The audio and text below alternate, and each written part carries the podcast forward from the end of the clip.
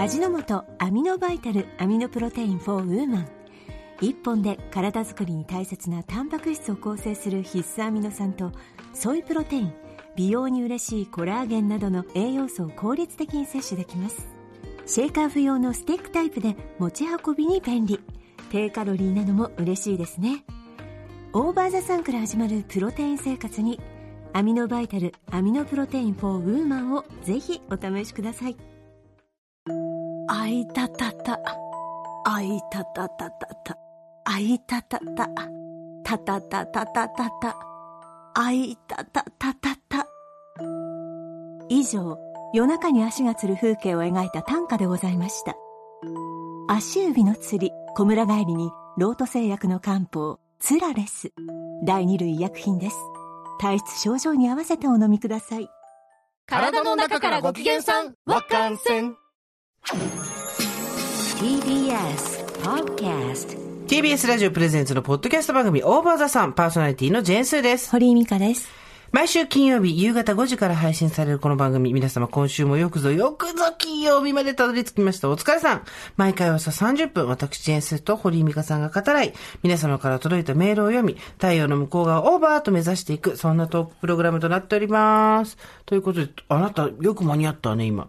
絶対もぐもぐになると思ったのに。大丈夫ですよ。私、あの、こういうのの、あの、飲むように食べますから、ミスタードーナツを今ね、あの、中野くんにいただきまして、誕生日というんことで。ね。そうなんです。堀美香ちゃん実は明日お誕生日なんですよ。あそうなんですよ。で、あの、焼き海苔とか、ピーナッツとか、チョコレートとか、いろいろいただいたんです。もう本当にこういうの嬉しいです。なぜなら消え物だからでしょ。なぜなら家に残るものじゃないからあとでしょ？本当に家で食し、食されてるものだから。そうですよねあの、なくなる心配ね。なくなるものだから。そうはい。そうそうなんだ私も持ってくるわえー、嬉しい。ありがとうございます。そんな強要しちゃってごめんなさいね。すいません。その間にミスタードーナツ食べてよ。消え物がいいと思ったのよ、私も。ありがとう。ね、嘘嘘ございます。めっちゃ消え物と真逆。消え物よ あ、消え物だね。え、ありがとう。花よ花素敵な。お花の花束手にですよ抱えきれない。でもほら、あの、枯れちゃう花だとつまんないからさ、あの桜を枝で入れてもらって、枝ぶりもなかなかいいでしょ？いや、素敵。桜と何ですか？これ他のは。知らない。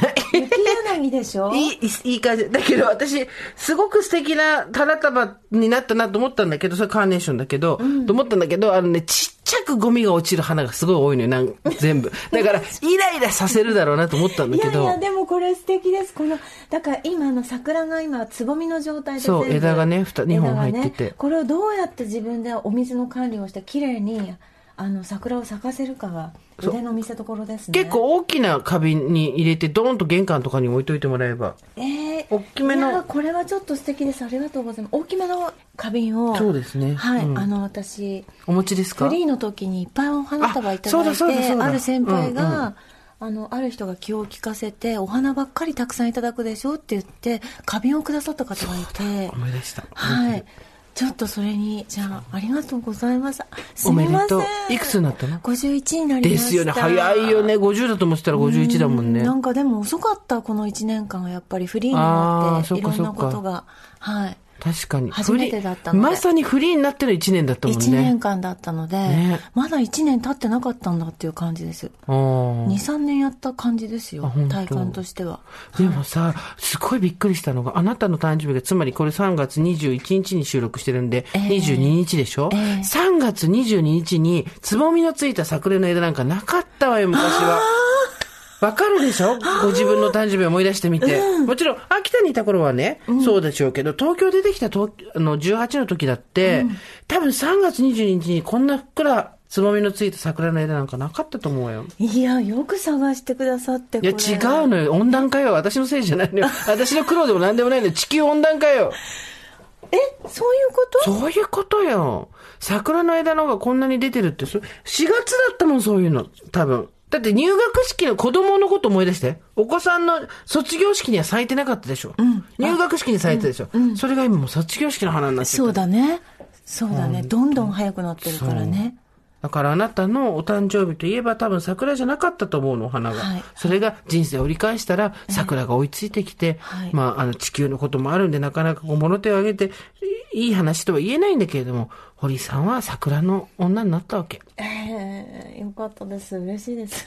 なんか、ねえ。いや、ありがとうございます。なんかさ、店員さんがさ、さ花束、誕生日の花花束お願いしますって言ってやったんだけど、もうすっごいさ、目にさ、チカチカするようなさ、明るい色いっぱい入れようとするだけ。違う違う違う違う、違う違う違う、おばさんだから、おばさんだから。もっと目に優しいやつ。違う違う。もうその、それね、くすんだ、くすんだピンクの方、そっち、そっち、そっちじゃそっちの、パッキリした方じゃなくて、くすんだ方。全部くすんでていいから。そう。目が辛いから。そう。そう。これずっと見てられだってもうどっちかっていうと、み、あの、草が多いもんね。そう、そうなの。よくわかったね。草メイン。草と枝が多いもん。そう、草と枝が多くて、これ、自然だから、これは。本当に自然な形。ねうん。あの、いいです。こうやって見てるとねのっぱらにいるみたいになります。そうそう。野手溢れるってやつですよ。はい。いや、嬉しい。おめでとうございます。絶対物あげたら嫌がれるとか、スタでやるかどっちかだなと思ったから、物は絶対あげちゃいけないなと。あなた5月10日ですか？そうですじゃあちょっと、5、50の日まで。あ、50になられるんですか？50の日に50になるんですよ。やばい超テンション上がる。ねえ。めっちゃ楽しくない？なんかかさ、50ってもっとなんかどんより来るかと思ったら、意外と楽しいよ。全然ですね。55とかの先輩もいますけど、楽しいです。あ、あ楽しいですよ。そうだと思う。楽しいっていうか、こんなはしゃいでるね。うん。ただね、私ね、あの、この前、うんと、家族のことではないですよ、うん家族のことではないんですけど、ちょっと辛いことがありまして、あらうんあの、電車の中で泣いたんですよ。ええボロボロ、ボロボロと。あんたそば食って泣くわ、電車の中で泣くわ、ちょっと情緒不安定なお悲しい。ことがあって、だから50になってもまあ泣くわけですけど、辛いことがあってね。うんはい。で、まあ、次の日も、でもマスクの中ももう涙で濡れちゃって、まあ、座ってたから誰も気づかなかったんですけども、涙が止まらないみたいな、ちょっと悲しくて。うん。で、次の日、やっぱり、まあ、テンション、だんだんこの嫌な気持ちって、なくなってくんだろうなと思ったんですけど、次の朝もやっぱりそのまんまのテンションでそんなに変わらなかったので、うんああ、そうだと思って、あの、私たち、あなたの提案で、ポッドキャストに置いてあるあの、笑い声を聞いてるんです。はいはいはいはい。ね皆さんツイッターで、うんなんか嫌な時とか失敗して、ちょっとなんか暗がった時に気も聞いたら気持ちがテンション上がりましたっておっしゃってくださってたじゃないですか。だから私もあれどんなもんだろうと思って、あの、辛かったからね辛かったから、朝起きて次の仕事に行く時もやっぱりなんかテンションが変わらなかったから、ちょっとこれは聞いてみようと思って、もう聞いたんですね。そしたらね、すごい不思議な現象です。やっぱすごいどんよりしてて、まあなんか、いや、聞くのも嫌なの。わかる。聞くのも嫌なのね。なんか触るのも嫌なの。うんうんでももうちょっとさ、もう聞いてみようと思って、聞いたら、まずね、笑ってる声で、面白くもないのに、顔の筋肉がなんかパルス運動みたいな感じで、ピクピク動くんですよ。うんうん最初、ん顔がこうやって、こうってね、うん。笑い声聞きながら面白くもないのに、うん。楽しくもないのに。なんか顔が勝手にピクピク動いてきて、そしたらなんか、そしたらなんかわ、笑、笑いがちょっと出てきて、何これ？勝手に笑わないでよ。なんか悲しいのに、のに、なんでこんな勝手に笑ってんの私と思って、しかも自分の声、自分自分の笑い声に。それで、聞き続けて、うん。2分ぐらいしたら、もうこいつら超くだらねえと思って、こいつらほんとくだらねえと思って、そしたらもう世の中全部くだらねえと思って、なんか、あれ？くだらない？って思いました。じゃあ、元気になったと判定していいんですか、それは。ですね。なんか、あれ？なんかもういっかなって思っちゃいました、最後は。だから実体験として、ん辛い方がね、皆さんツイッターで上げててくださったんですけど、あれ聞いてよかったですっていうのをね、そうね。それを実体験で、はいよかった。あれ聞いて怖いと思った人は、心が元気だっていうことですから。そういうことあれ聞いて怖いなって人は元気ですよ。元気な時聞いてたら、最初、バカだなーから、うん最後なんかちょこっと怖いんだよね。そう、怖くな怖る。何これって何これ？ホラーなんですけどって思ったんですけど。でも心が疲れてる時と気づいてる時はあれを聞くと思わず笑っちゃうっていううね、ん、その時の心の状況で、あの笑い声はいかようにも反応、体に反応すると思います。悔しいよね。何が悔しいってさ、自分たちの笑い声をつなげた、パッチワークしただけのものなわけじゃん。で、もうもはや何について笑ってるのかもよくわかんない笑い声なわけじゃん。なのに、自分で自分たちの笑い声に笑っちゃうんだよね。そうこんな自家発電ある？すごい、本当もうどんよりしてたんだもん。ちょっとあることで落ち込んで。うんうん家族のことじゃないですよ。何度も言わなくて大丈夫だよ なんかさ、あ家族なんてあ詮索されちゃうから。あそっかそっかそっかおあれ、夫ととか、なんとかとなっちゃうからね。そう、なんですか、ドヨンって言った時に、本当にもうなんか、顔が勝手にさ、ピクピクピクってなっちゃうわけ。うんうんうんあれ不思議だよね。不思議。つられ笑いってあるなっていうのは、そうですね。実証されたね。そういうことなんですね。やっぱり、何でも作ってみるもんだねとか、よっちゃんに頼んでみるもんだね。うん、ね。何でもよっちゃんが作ってくれるかさら。ひどい。よっちゃんね、よっちゃんね、最近忙しいから本当にごめんなさい。あの、老人ホームのね、あの、おばさん、おばあちゃん二人のね、寝言に付き合わされててかわいそうだね。しかもね、おばあちゃんだと思ったら突然覚醒してちゃんとしろみたいなこと言い出して、このおばあちゃんどっち悪いんだよ、このおばあちゃんたち。ね。残業とねね本当本当に日勤と夜勤とやって、本当大変ですよ。ハラスメントにはしてませんよ。はっきり言っておきました。ハラスメントはしてます。この間さ、この間とか今日よ。朝さ、見た ?WBC。あ、み、み、ちょっとお仕事だったから。で、こんなこと言うとすごい詳しい人みたいだけど、今日初めて見たの、私。しかも自分の生放送と被ってたかあらそれでいろいろほら情報が錯綜するからさええ、あの、一応追っとかなきゃいけないっていうんで見てたんだけど、でもなんか周りの人に話を聞いたりしてすごい思ったことがあるわけ。はいなんか結局、チャンスをつかめとかさ、チャンスの神様は前髪しかないから、その時にとかさ、いろいろ言うじゃん。で、私思ったの、すごい思ったの。で、私、やっぱ脳が今やられてるから、はいあの、WBC を見て、プロレスのこと思ったの。今脳が完全にやられてる。ちょっとその関連性の研究を聞きたいです。で何かっていうと、やっぱり、え演劇とか、ええお芝居もそうですね、同じですね。そういうものではなく、不確実性っていうものが、カタルシスの大部分を担うタイプの興行。つまりまあプロレスもそうですけど、スポーツとか、はいはいそういったものって結局、勝ち負けよりもドラマなんですよ。うん、うん。やっぱり人の心をつかむのって。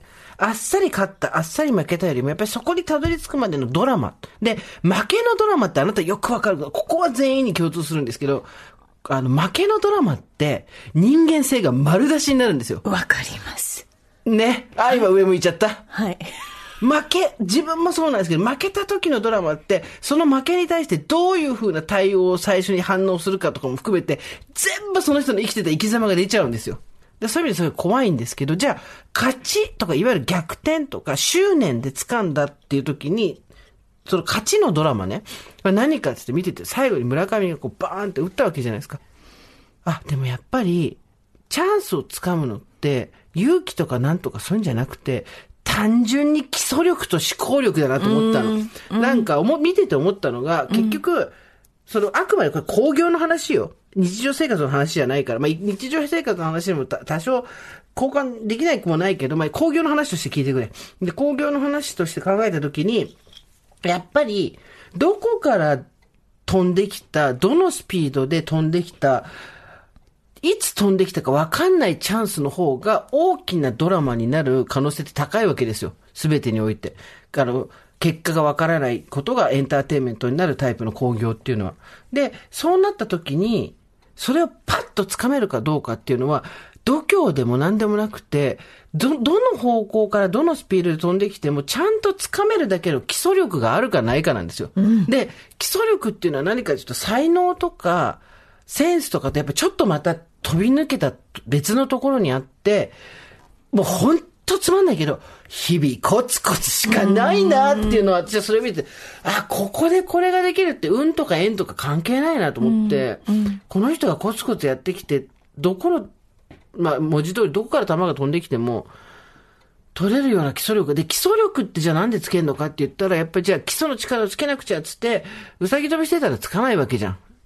ドラマを作るのは基礎力。基礎力を作るのは思考力と思って。一人で、なるほどねって言って、ラジオやってて読み間違いとかしたんですけど。いや、でも本当そうですね。うん。なんか思った。でこれちゃんとどっかに、私いつもあの、どっかに書くこと、ここで生煮えの状態で喋るの好きなんですけど、ちゃんと書こうなと思ったね。なんか、やっぱでもね、その、不確実性っていうのを、うん、人が見に来る、チケットが有料で売られているタイプのイベント、工業、大会っていうものに携わる人たちは、すごいね。尊敬するよね。私たちが例えばじゃあイベントやりますとかさ、なんとかやりますってだって、どうなるかわかりませんっていうものはないわけよ。だけど、どうなる、文字通りスポーツってどうなるかわかんないわけじゃん。で、そこで掴んでいくのって、やっぱり、でもなんか、運とか縁とか、持ってる才能とかっていうこと以上のものがあるんだよなと思った。うん。うん。本当に。タイミングで全部その今までこうやってたものとかその人にあるものが集まってくるのね。そう。で、あで、集まってくるかどうかっていうところで言うと、集められるだけの材料を常に自分が持ってなきゃいけないから。そうそう一瞬にしてそれをこう引き寄せて爆発させられるから。私が見てるのは間違いなく、今、野球だったんだけど、プロレスもそうって思って、自分でそれ思った後に、あ、ちょっと脳がやられてるって思って。国民。プロレスだってそう。そう。プロレスがそう。プロレスが主軸なの。プロレスはそそう。うん。本当そう思いました。にしてもさ、週刊新潮のさ、う。え、何？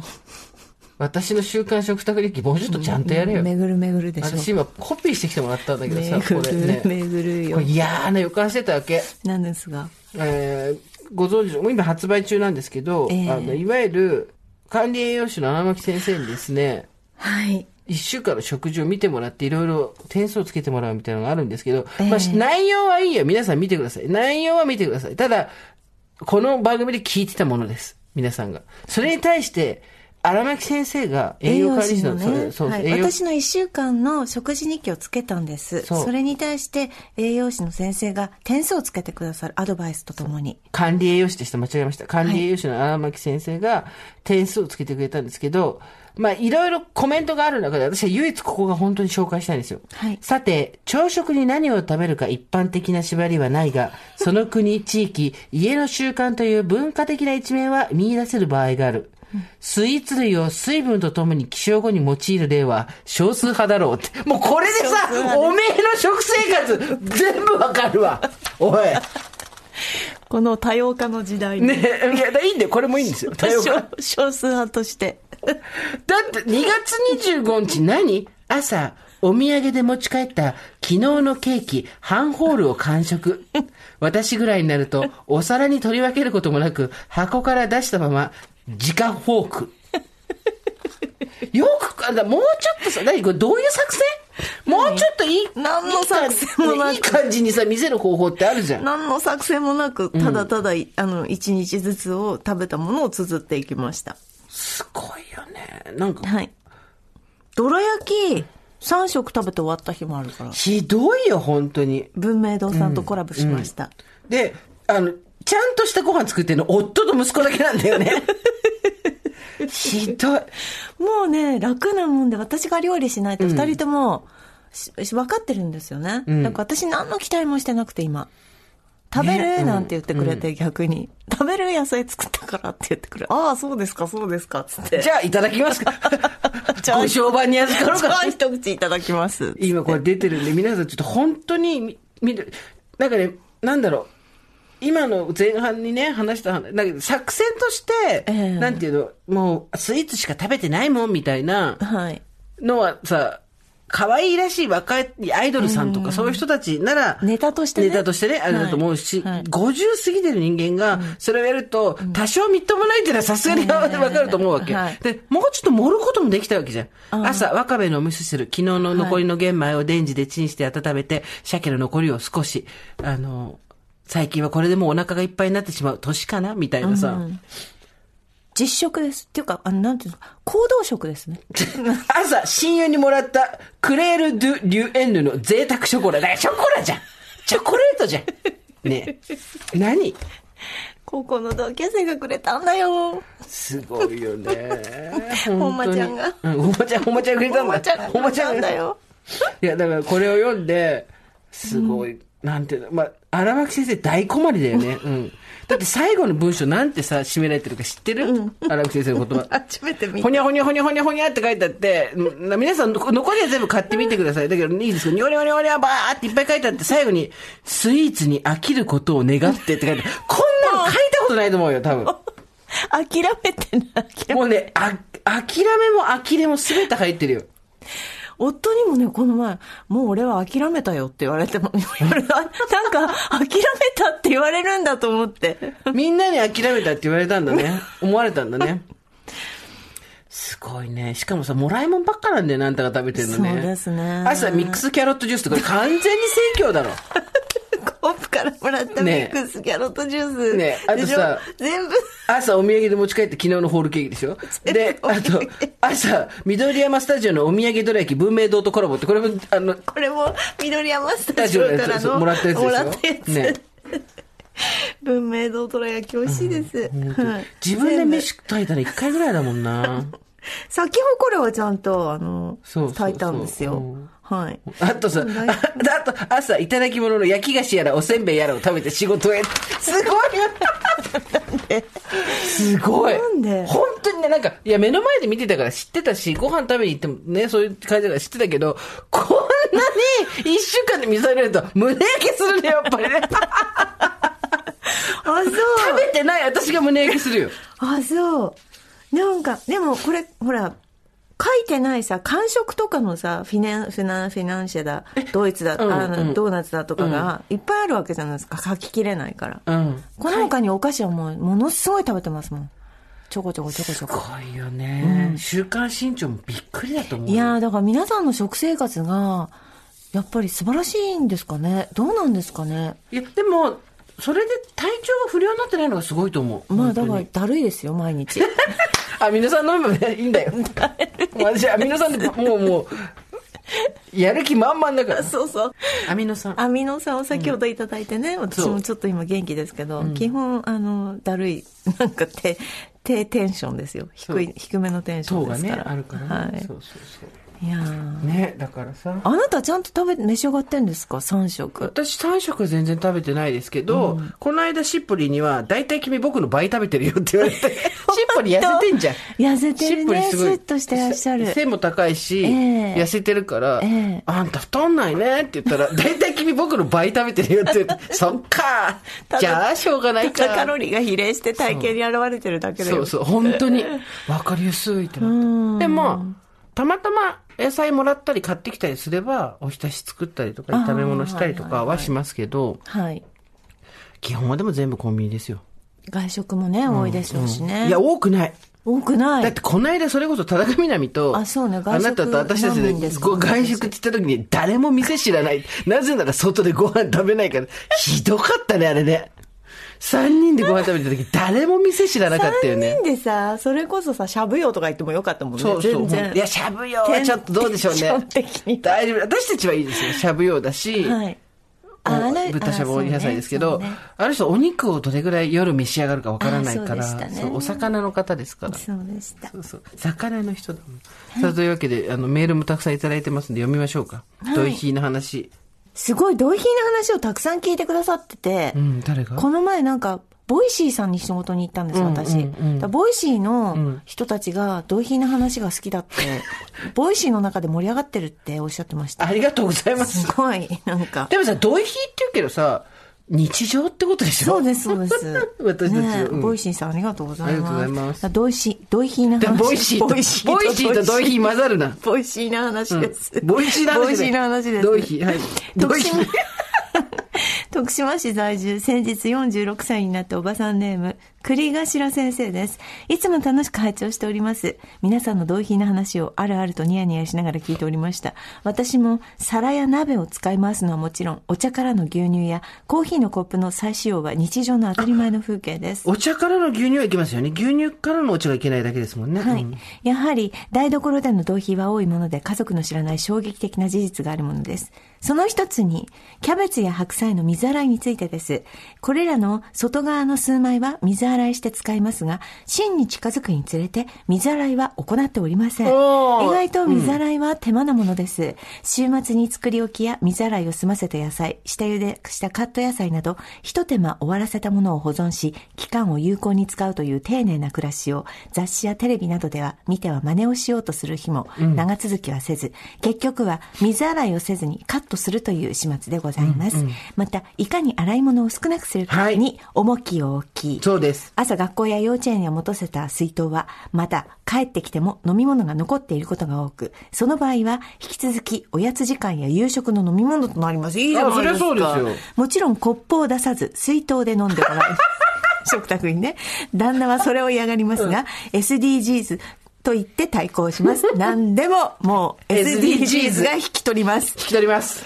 インスタの画面で見るルームツアーやおしゃれなキッチンで朝食ができるまでのルーティン動画を見ては憧れ、こんな家でこんな素敵なキッチン雑貨があれば私でもと想像しますが、現実は食食洗機もなく、賃貸の極狭なキッチンでやりくりしているのであります。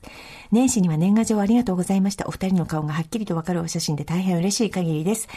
家事のお供に聞いております。ゴールデンウィークに東京に行きますので、豊川稲荷東京別院へお参りに行こうかと思っております。スーさん、ミカさん、スタッフの皆さんどうかご自愛ください。ありがとうございます。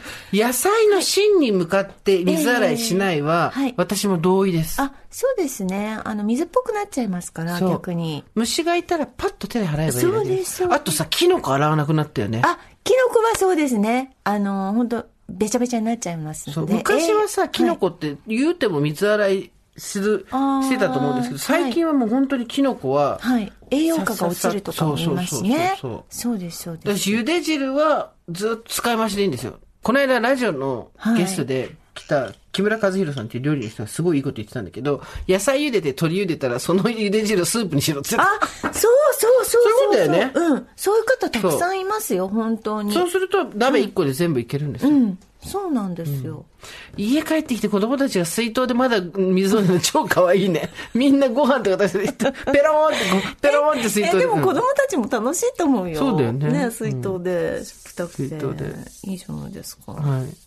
皆さん、それなりに同意引き続き同意も、あの、募集してますので、やっぱこの間の、ちょっと前にやった、お釜を洗わずに米を炊く、なぜならでんぷんだからっていうの、結構皆さん衝撃を受けてらっしゃるようで、うん。なんていうんですかね、それ自体、試してみようかなっていう方をたくさんはい。拝見しましたけども。そうです、そうです。ね。そしてですね、我々があの、センサーシップによって、一時、あの、除去していたムクムクした話もですね、その、先日の可愛らしい、あの、レ、レカリキュレゾンのおかげでですね、ボンカリキュレゾンのおかげで可愛らしいのも、あの、入ってきましたので、ちょっと、こちらも読ませていただきます。スーさん、ミカさん、こんばんは。現在進行形でムクムクしているのでメールいたしました。37歳、アミノ酸の虜と申します。最近、急に思い出した彼のことが頭から離れずにムクムクしています。その人は大学時代のアルバイト先で知り合った人。そこまで会話をしたことがなかったのですが、大学卒業でバイトを辞める際、彼氏いるの知ってるけど、諦めきれないので一度だけデートしてもらえませんか？と誘ってくれました。好きでも嫌いでもありませんでしたが、当時の私は彼氏に悪いからと断りました。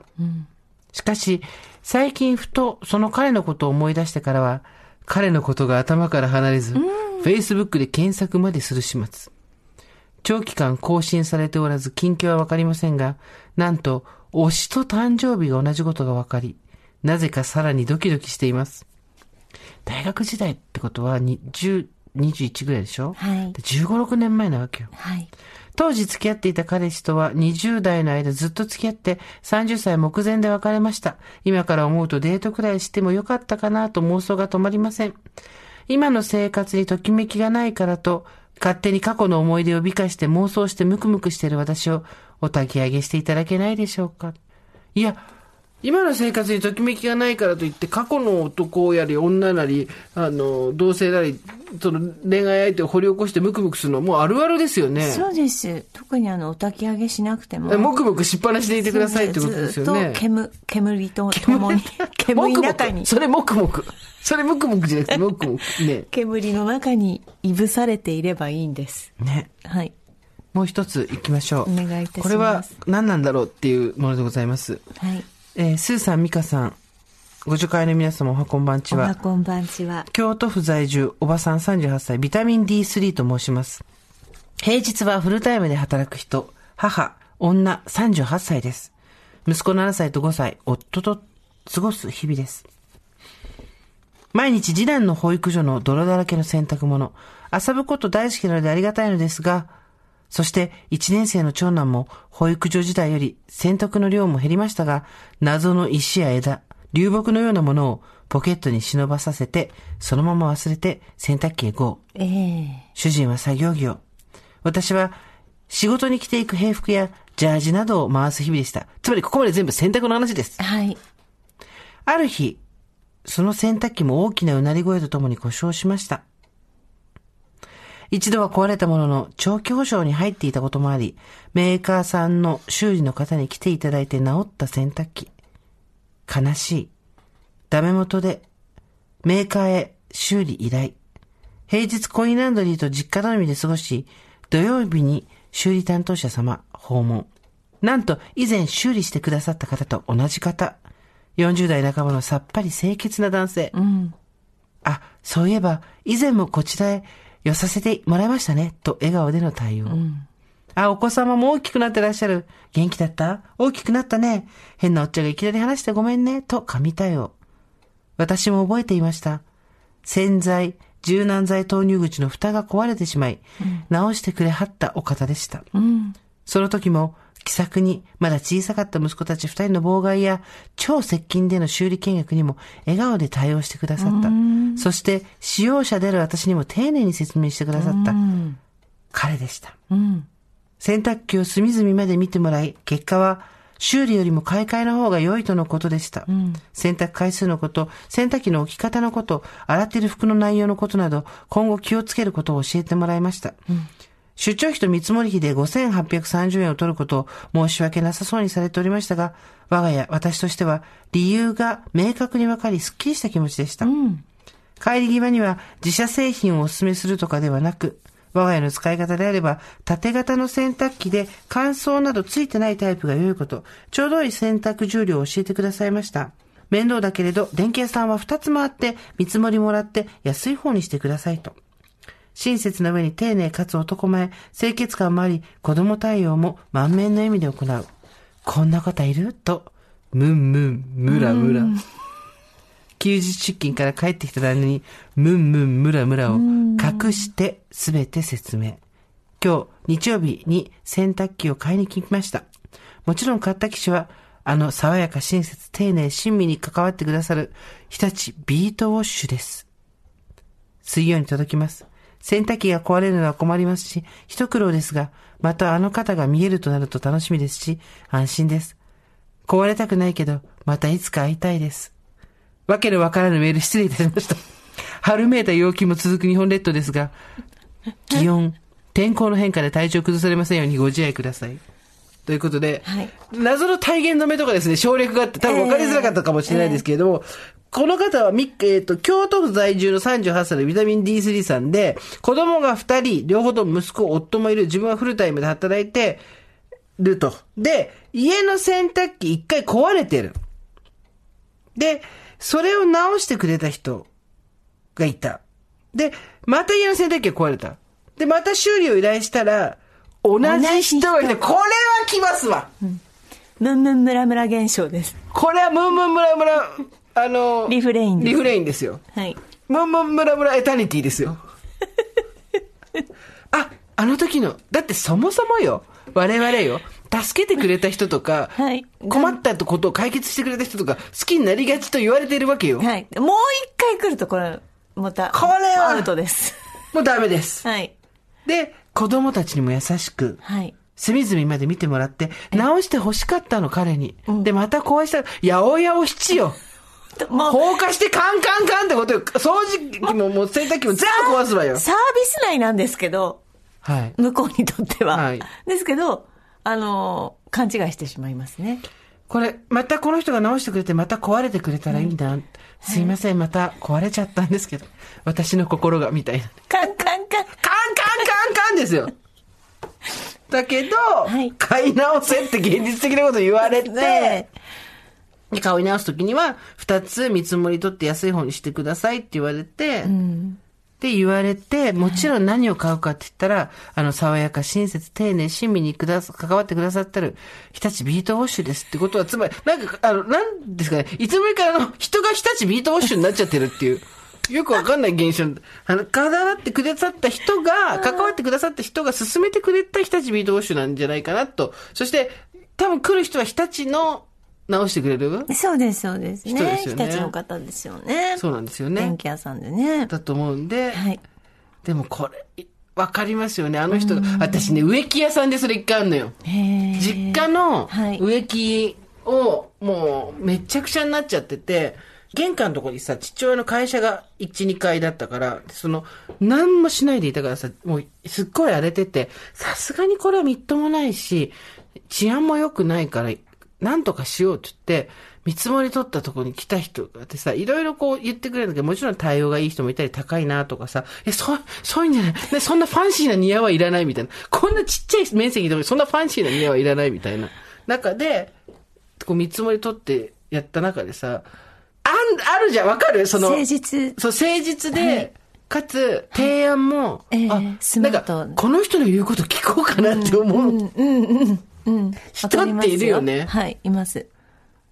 会えなかったけど、結局その後ええもう一回は別の人の担当になっちゃったから、結局会えなかったんだけど、その時でも一回困ったことになったんですよ。一部分だけ枯れてきてみたいなことがあった時に、電話したら、はい。その最初の人が来てくれて困りましたねって言ってきて、私その時、困ってませんって。全然困ってません。片っ端から枯れていけって思って。あると思う。修理をする人とかは多分、はい。何らかのそういう熱を毎日浴びてると思いますよ。ああ、まあそうでしょうね。まあ嫌な思いもするだう。ろうけど、嫌な思いする人もいるだろうけど、ミセス・ジョーンズ州はやっぱり若干あるんじゃないかな。まあそうでしょうね。まあサービス業ですからね。そういうのもありますでしょあなたないんですかそういうの。う。ん。うーん。まず目を見ないですね。出たー出たあご挨拶しますしね。ーはい、はい、はい。そうですよ。なんかあんまり、でも余計なコミュニケーションあんまり取らないですね。はい。本当にあなたはそういう日常の小さな、なんだ、不審火みたいなの全部消していきますよね。です本当に。全く必要ないですね。この間仙台行ってきたんですよ。そうですよね。そう。その話ちゃんとしてなかったもんね。ええあの盛り上がってましたね、ツイッターつ拝いに仙台までプロレス見に行くようになりましたよ。どうかしてるぜって自分でも思うけど、仕事全部ギュッ、ギュッってやって。そして戦場にまで手を広げ。てか戦場見に行ったんですよ。戦場に手を広げ。仙台女子プロレスリング。あ、違えた。仙台ガールズプロレスリングですよ。仙台女子プロレスだから、えー仙台ガールズ女子。それどういプロレスリングう、どういう団体なんですか？あの、仙台にある女子プロレスの、ええあの、団体で、ええ里村選手っていう方がいて、はいその方が作ったんですけど、はい私はその団体の橋本千尋っていう選手、橋本千尋選手が、もうすごい強くて、はい。小さいんですよ、体私たちなんかよりずっと。ええだけど、ええもう筋肉、隆々で、2メーター50ぐらいに見えるんですね。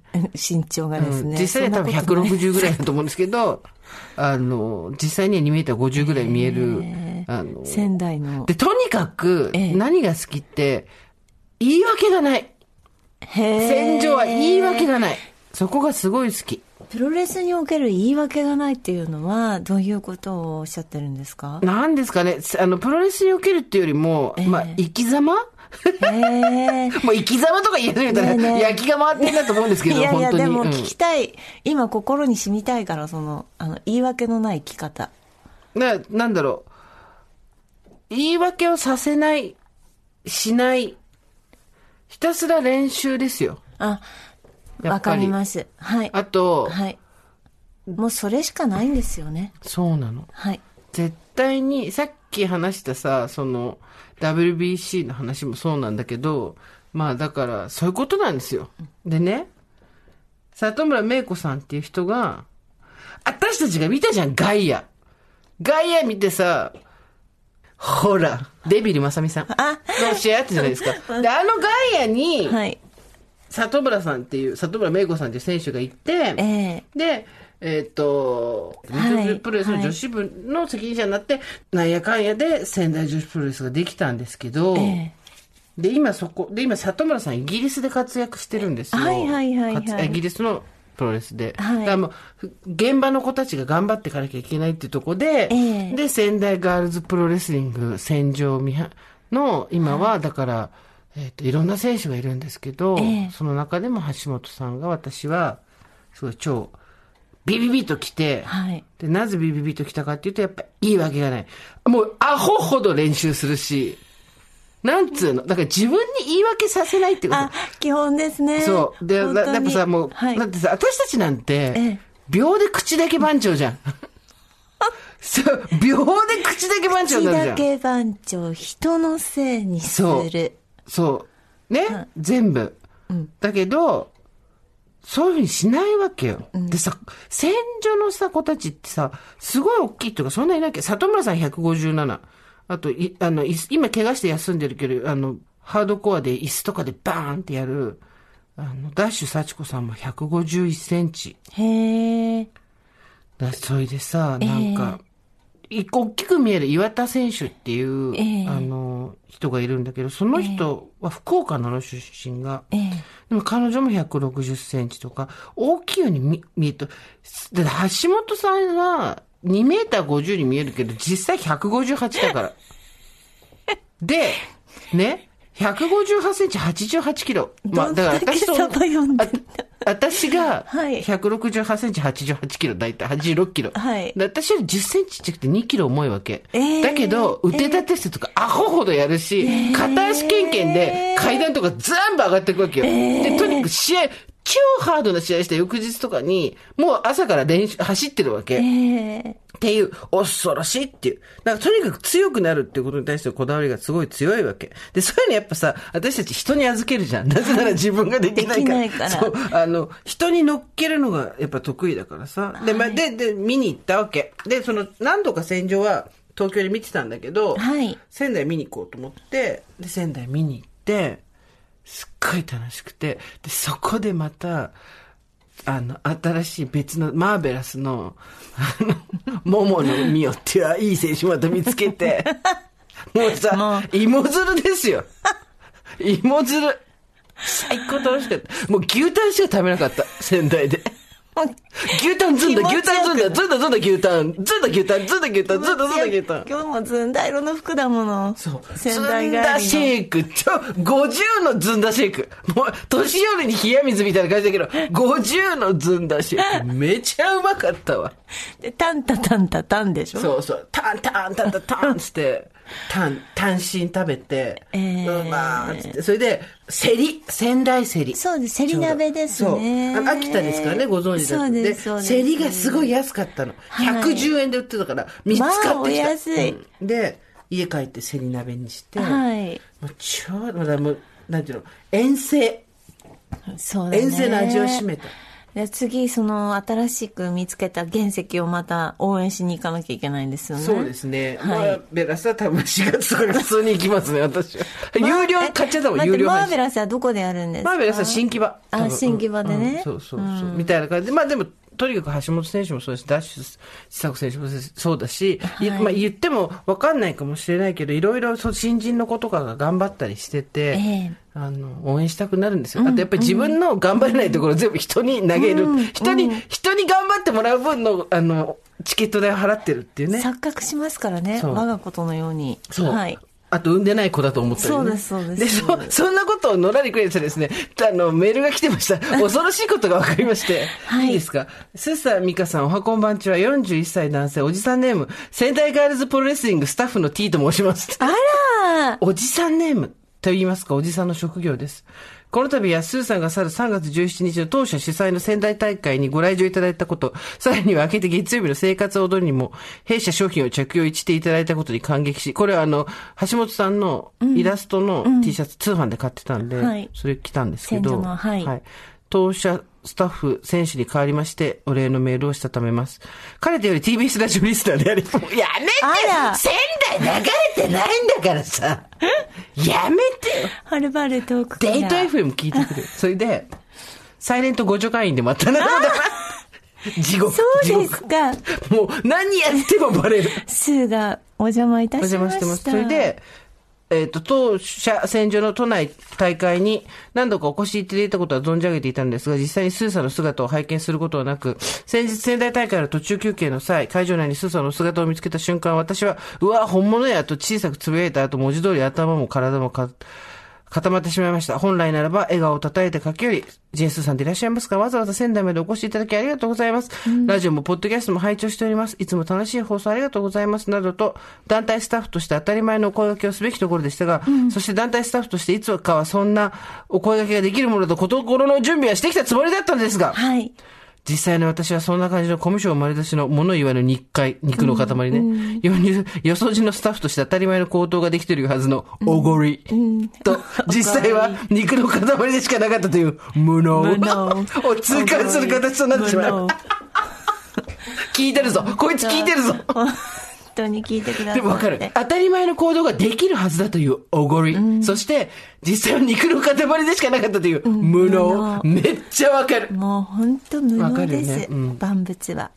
で、えっ、と、次回は、ぜひ、ミカさんもご一緒に、必ずやはい自分自身の行く手を阻むおごりと無能の壁を越え、ご挨拶させていただきたいと思います。今後とも、橋本千尋、チーム200キロ、チーム200キロはゆうちゃんと橋本千尋さん。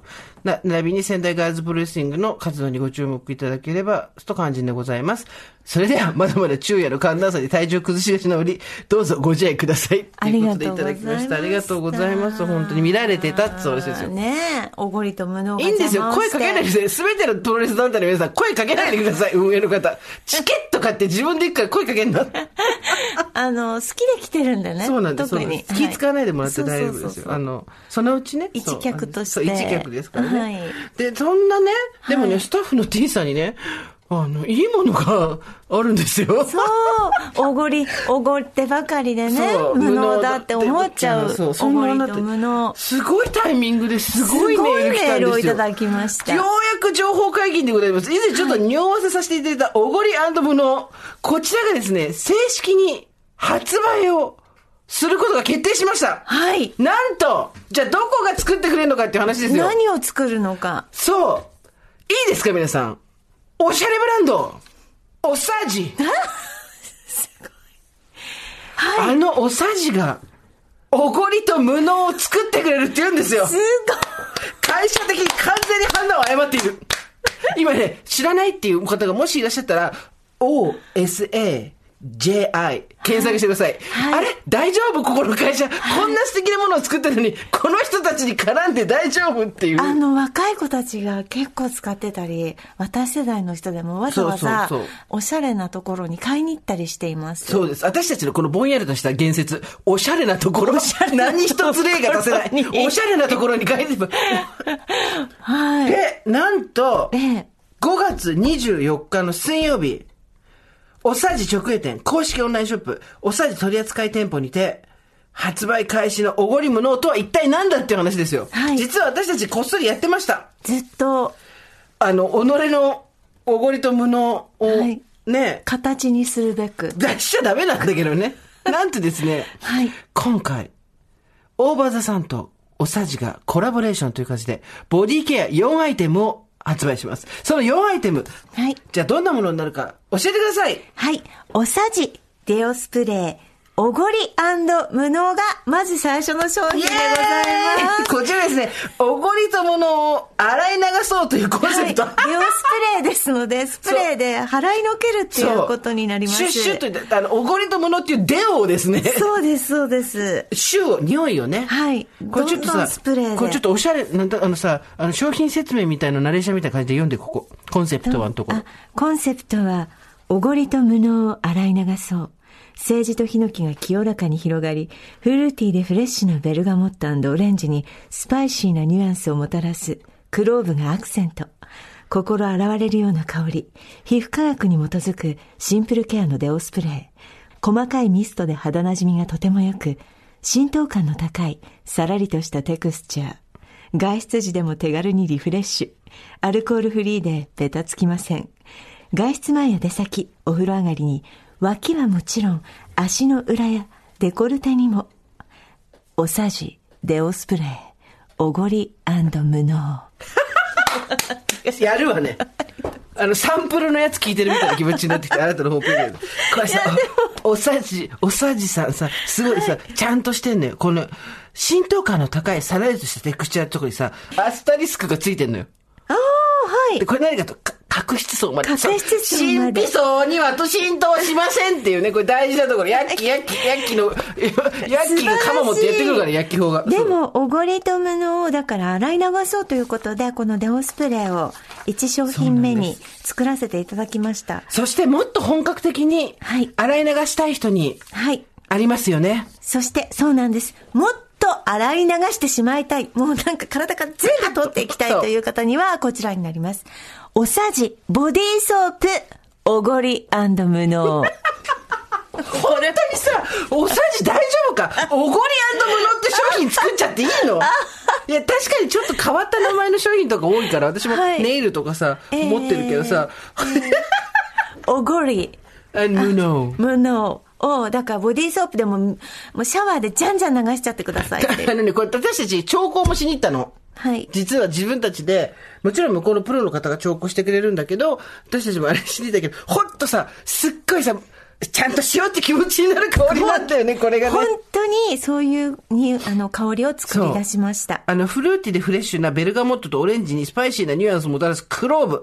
ここがアクセントになって、あーちゃんとしよう。ちゃん私これ家でもこの間使ったの、サンプルもらったじゃん。はいしたらもうすっごい、頑張ろう、頑張ろうって思って、これ、もすっきりしますよ、本当に。もっちりと弾力のある泡が特徴の突っ張り感のないしっとりした洗い上がりのボディーソープ。ということで、なんとですね、おごりとものをあついにあがいなすがすボディーソープと、えーシュッシュってやることで、はいおごりとものをこう、で、外出先でもお、己のおごりともののを 人に撒き散らすっていう。違う、パッパって払えるんですよ。払って、払ったって払って。そうです。払っていくっていうことめっです。ちゃ話わかる企業で最高だったな、おおさじな。あの、だからシャワーで流すでしょ流すんだけど、外出るとやっぱついちゃうんだよ。だからまた手をスプレーで散らさなきゃいけないのそんなもの作ってくれる会社ある？あった。びっくりだ。びっくりだ。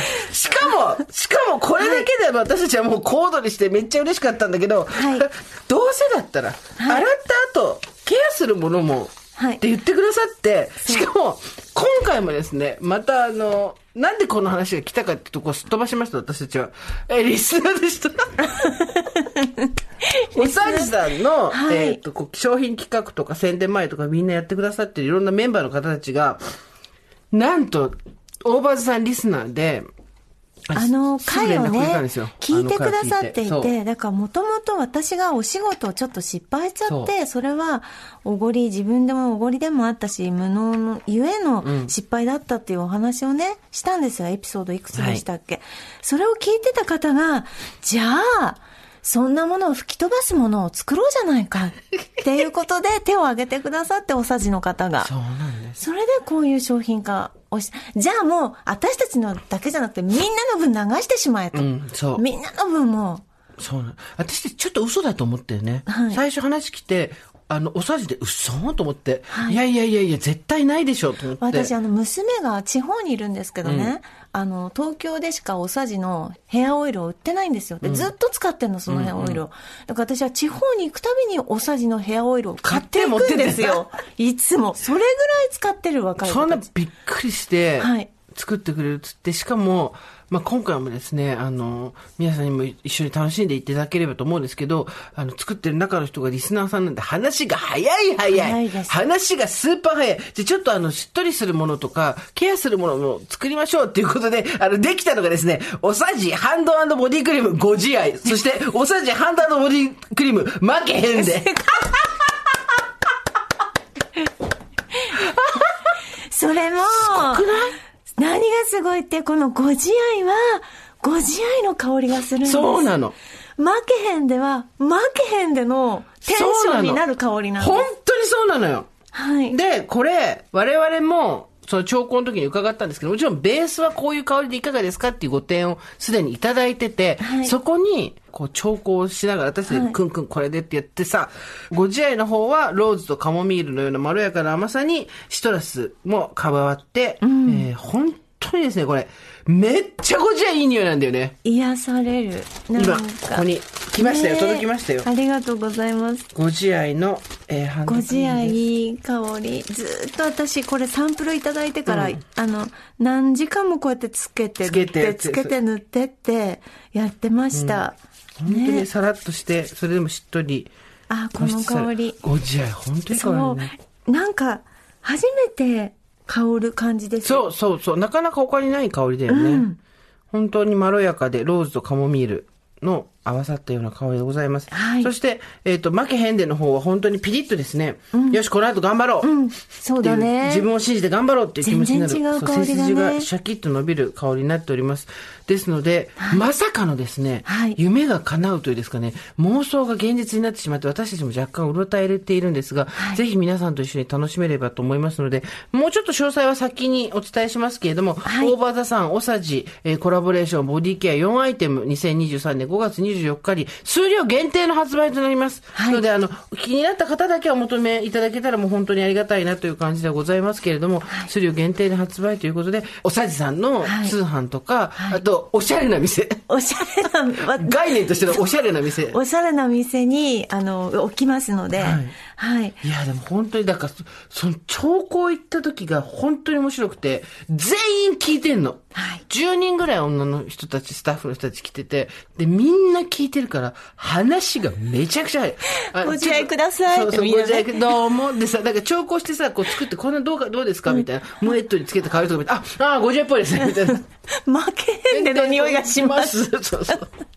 話早かったよね。はい。4種類です。はいおさじさんのボディーソープ、おごり無能と、デオスプレーのおごり無能というものでございます。これね、おごり無能で一つですから。あ、そうそうそう。おごり無能で一つなので、あの、はいこれ一種類です。一気に流すってことです。そうですはい。そしてあと2種類は、えー、ハンドボディクリームで、ご自愛と負けへんでという香りが全然違うものを用意しました。私、おしゃれな店に並んでこれ買う。はい。これ本当どっちもいいねえ、ね。嬉しいですね。こんな風に出来上がるんだと思っていい香りが。ですので、えー仙台ガールズプロレスリングスタッフの T さんもですね、おごりと無能を洗い流すために、こちらぜひご利用いただければと思いますので、はいといったところでまさかのお知らせでございました。お楽しみに。あ、あのー先ほどですね、あの、秋田県人しか出ない、とうとう初回を収録いたしまして、はい。よかったわ、あなた、本当についに、これが5月の何日に、あ、5月4月だよ。し違う、3月の24あそう日なんだうん配信。これが3月24日配信で。この番組？ねうんはい。で、3月30日、来週の木曜日に、17時にエピソード1が配信となります。ありがとうございます。すごいジ。ェンスーさんのあの声かけで一丁やろうということで。4週連続です。はい初回ゲストはどなたですか？加藤夏樹ちゃんが来てくれます。加藤夏樹ちゃん。私さっきちょっと見学してきたんですけど、はい最初は照れてましたけど、お互い。後半はもう本当に、秋田弁でしたね。でしたね、バッチリ。はいすごいね、優しい気持ちになる。放送でした。夏樹ちゃん放送っていうか、の秋田弁を初めて聞きました。うんあそうなんだねもちろんもちろん秋田県人会って言ってもやっぱ標準語で喋るんで、そっかそっか秋田弁で喋んないから、そうなんですよ。あと、私25日に、これ今日24日配信。はい25日に、えっと、下北沢 B&B で。稲垣恵美子さんと一緒にトークショーやりますので、はいぜひぜひ。あなたそれで、あれですもんね、北海道に行かれますもんね、25日。そうです。26, 26日に生活は踊るのイベントで北海道参ります。当日券ギリギリ出るかな出ないかなというところで今の感じだとでございますけれども、小倉弘子アナウンサーと行くんでお近くの方ぜひいらしてください。じゃあ私は下北で稲垣さんとはい。私は札25幌。日、あなたは26はい日、札幌で札幌でございます。皆さん来てください。さあ、そして最後に、はい。えー今日ですね、えー配信される日、3月の24日、私の新刊、戦いの庭、作女、彼女がそこにいる理由というですね、また長いタイトルの本を出しました。13人の私の大好きな、自分で自分の居場所を作った女の人たちにインタビューをして、それをエッセイでまとめております。えー、なんかね、ちょっと元気がない人には刺激が強いかもしれないけど、今元気が普通、テンション普通ぐらいの人に読んでもらったら、そっか、なんかちょっとやってみようかなっていう気になるかもしれない。なんかね、結局、今日 WBC の話も前半にしてたけど、はい。プロ野球がない世界ではプロ野球選手になろうと思う子供は現れないわけですよ。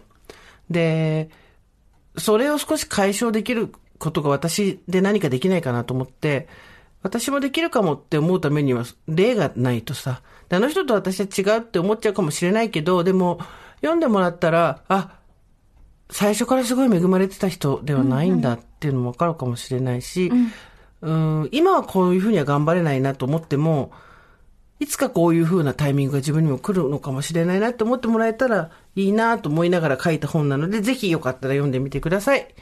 今日発売ですといったところで今回はここまでにしておきましょうオーバーザさんでは皆様からのメッセージお待ちしております。送り先は番組メールアドレス、over.tbs.co.jp、over.tbs.co.jp、アルファベット小文字で over です。それではまた金曜日の夕方5時、オーバーザさんでお会いしましょう。ここまでのお相手は、堀井美香と、ジェスーでした。オーバー TBS Podcast